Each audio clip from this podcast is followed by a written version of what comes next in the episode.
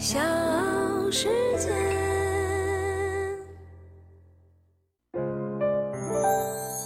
大咖故事，故事舅舅，越说越有。香港富豪郑家纯，你可能呢不太了解。那么他名下的周大福珠宝，你肯定不会陌生。俄乌冲突之后导致黄金大涨，对于金店品牌周大福老板郑家纯来说，去年的财富增长相当可观。最近呢，二零二二胡润百富榜出炉。郑家纯财富增长百分之二十八，登上了胡润百富榜前二十的位置。我是唐莹，欢迎各位收听和订阅《大咖故事》专辑。同时呢，在微信公众号也可以搜索“大咖故事”。今天呢，我就来跟各位八卦一下郑家纯和他的周大福。有句话呢，叫“三十年前看父敬子，三十年后看子敬父”。这句话呢，用在做珠宝的郑氏家族再合适不过。只不过呢，这三十年说的有点短。说到郑家纯，就不得不提他的爸爸郑裕彤。从逃荒入赘到跻身香港四大家族，郑裕彤的一生可谓传奇。昔日香港著名企业家周大福集团及新世界发展创办人郑裕彤和李嘉诚、郭德胜、李兆基并称为香港地产四大天王。郑裕彤出生在一九二五年，人称“童叔”，他的祖籍呢是广东顺德。在十五岁的时候，他初中辍学，被父亲送到了好朋友周志源在澳门所开的周大福金铺当了一名学徒。深受东家关照的郑裕彤不仅事业有成，更是抱得美人归，成了周家的女婿。一九四三年，娶到了周志源的女儿周翠英为妻。在一九五六年，郑家纯的爸爸郑裕彤就继承了周大福。郑裕彤呢是周大福集团的创办人，但他也是继承者。客观地说，周大福品牌的创办人是他岳父周家。靠着继承岳父大部分财产，再加上自己的努力，郑裕彤成了香港的珠宝大王。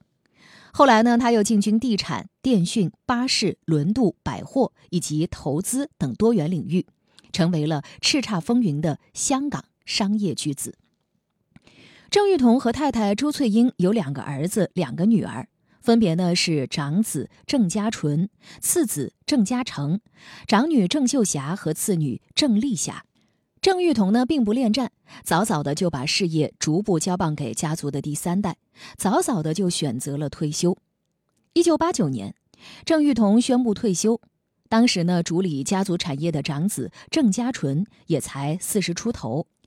由于年轻气盛，再加上呢对市场生态拿捏不到位，郑家纯操作的收购案让公司负债大增，童叔也就是他的爸爸郑裕彤不得不再度出山。经过父代子扶上马送一程之后，在郑家纯六十五岁的时候，父亲郑裕彤二度交棒。二零一一年十二月十五号，周大福在香港上市，资本版图进一步扩大。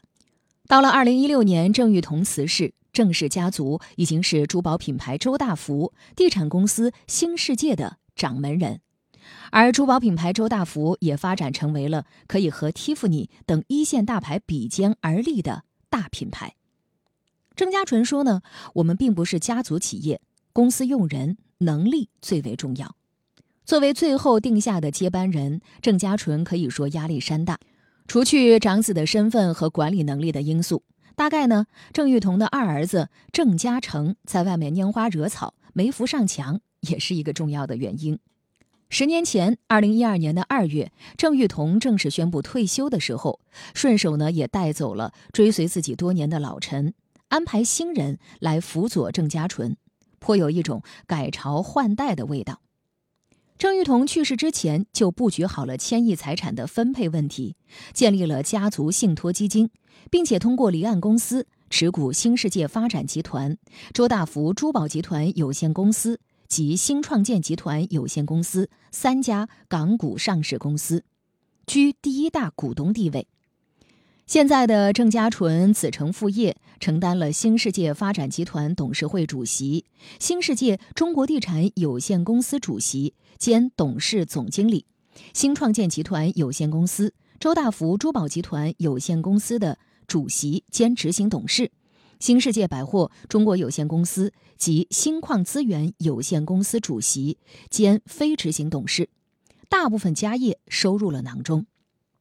郑家纯的资本版图从香港扩大到内地，以广东为基点，先后呢在北京、天津以及武汉等地区开展旧城改造等工作。或许呢盈利有限，但是却为新世界带来了良好的商誉，紧跟政府导向。这笔无形资产挣的还是很值的。